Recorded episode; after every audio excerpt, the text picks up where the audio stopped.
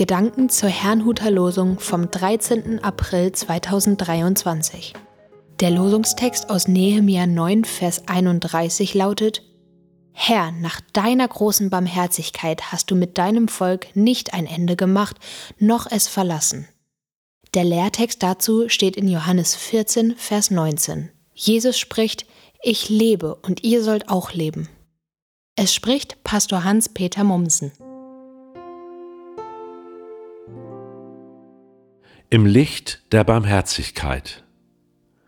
Das heutige Losungswort stammt aus dem neunten Kapitel des Buches Nehemia.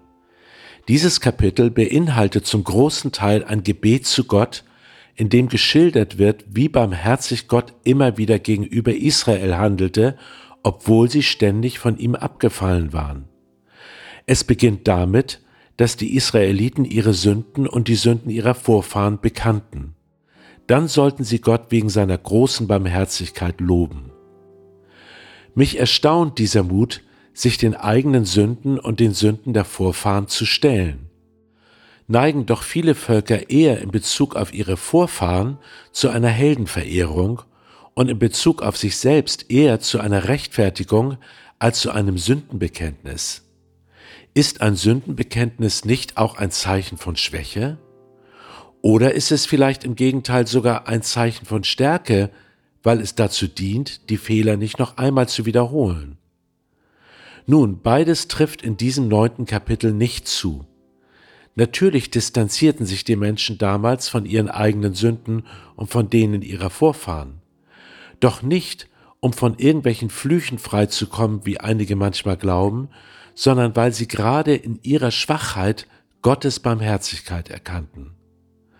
Wahrscheinlich war ihnen klar, dass ein Sündenbekenntnis nicht automatisch dazu führt, nicht mehr zu sündigen.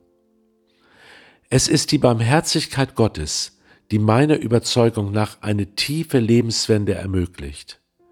Sie ist wie ein warmes Licht, das zwar alles sichtbar macht, uns aber nicht vernichtet.